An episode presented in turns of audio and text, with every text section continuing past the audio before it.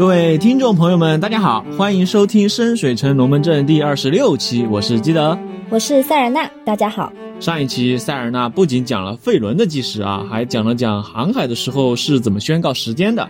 那今天我们先接着海上报时往下讲。大家已经知道啊，一个时段或者说一个班时长是四个小时，那每个时段又被平均分成八个，每个半小时。嗯，当前值班的人呢会敲钟来告知大家时间。是的，表示时间从我值班开始已经过了多少个半小时。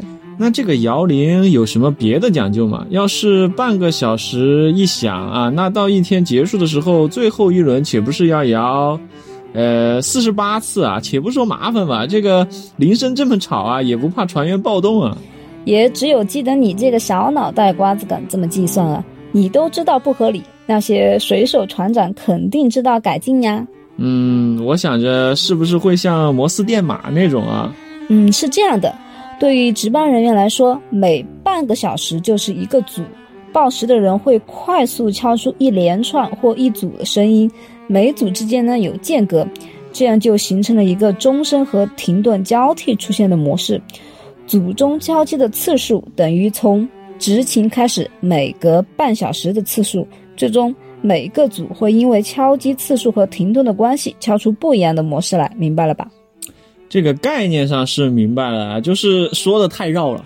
那我再说细一点嘛，从开始值班起，第一个半小时就会有铃声响起，此后每半小时每组敲击次数增加一次，因此当铃声响起时，船员所听到的。啊，船上的敲击次数等于从开始值班以后所经过的半小时的次数。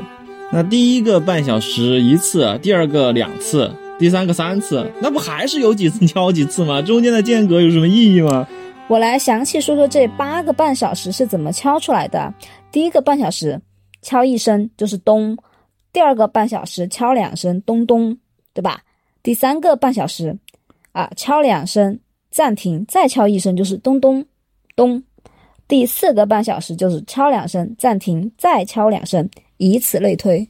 啊，我懂了，合着在这儿搞二进制啊？懂了是吧？那么我考考你，第七个半小时是怎么敲的？逢二进一嘛，七等于六加一，那就是敲两声啊，暂停，敲两声，暂停，敲两声，暂停，再敲一声，对吧？扣一嘛，小伙子啊。等会儿。不是，这还是没有解决我的疑问啊！这个敲钟的总数不是还是有几次敲几次吗？那你第四十八个半小时就还是敲两声暂停，敲两声暂停，中间暂停二十三次。哎呦，记得你这个小脑瓜子真的是太实诚了，你这是惯性思维。我只说一点，你就知道自己为什么会想错了。因为水手啊是会换班的啊，哦，是有刷新啊，对的。大家刚才已经听清楚了规律，也就是说，一组最多响两声，每组通过暂停来分割。第八个半小时就是四组。刚才基德单线程的脑回路想的是连续工作二十四小时的情况，这么黑心的考量，还好意思说自己是无产阶级战士呢？嗯，不用说的这么毒吧？那现在大家想必明白了，将一组钟声对应到一天中的某个时间。并不复杂，水手只需要记住自己值守的是哪一班，就可以推出当前的时间了。例如，你现在是值早班，那就是凌晨四点开始。如果你听到两次铃声，说明从四点到现在已经过去了一个小时，现在一定是早上五点了。嗯，原来如此。如果你现在值午班，就是在中午十二点开始，那你听到六次钟声，记得那现在是几点呢？嗯，下午三点啊，别净给我整小学的，我至少还是个啊初中生水平。那回头我给你找几套航海数学的卷子啊。说回海洋报时，有朋友可能要问了：要是我这水手精神状态不好，忘了自己的当班时间段，那又如何确定铃响时目前值的是哪个班呢？这也有点太笨了吧？其实对于水手而言啊，比起知道自己值哪个班和以及报了几次时。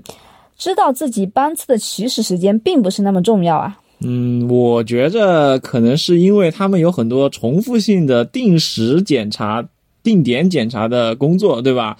每个班的第三个半小时都会要求清理一次甲板，或者在第六个半小时啊检查火药库是什么状况这种。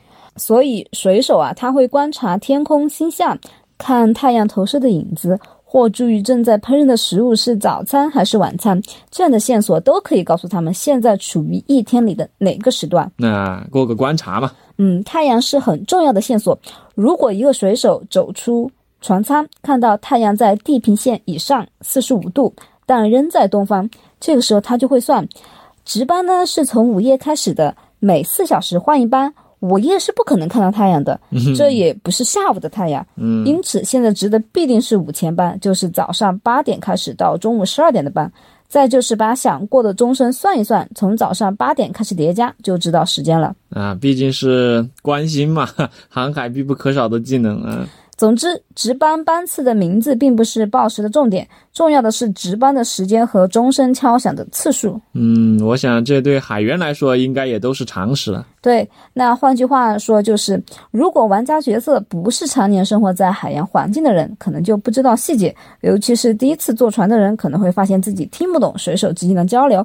你问他，哎，现在是什么时间？对方会回答，刚过六个钟。哎，这也是展示细节的一个方面啊，就很有地方特色。对我这个举例不是瞎说哟，这叫淋雨或者叫中雨。水手早已习惯在海上通过这样的方式来报时。六个钟的意思，相信大家听完上面的论述也很容易理解了。嗯，应该是说从当前的值班时间到现在已经过了六个钟点，就是三个小时。是的，那我们最后再来总结一下船上的钟声代表的含义或者规则啊，终于要讲完了。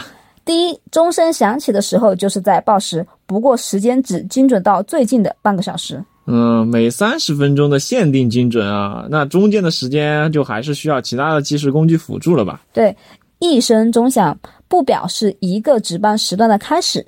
它表示的是当前值班时段开始后的第一个半小时。啊，所以说刷新时间是响满八声，然后又开始循环，对吧？对，每一组不超过两声钟响，每组钟响之间会有停顿，一连串的钟响后，奇数的钟声总在最后响起。啊，二进制报时。哎，你这瞎取的名字反而容易误导咱们数学好的听众吧？哎，说实话，这个报时方法不算复杂。这 塞尔纳，你居然能扯这么久，还是挺厉害的啊！别以为听不出来啊，咱们就不要大学渣笑话小学渣了，好吧？相信各位听众朋友要比咱们厉害多了。我给在座的听众朋友出个简单的测验啊，听一听这个铃声，来判断一下是呃什么时间段。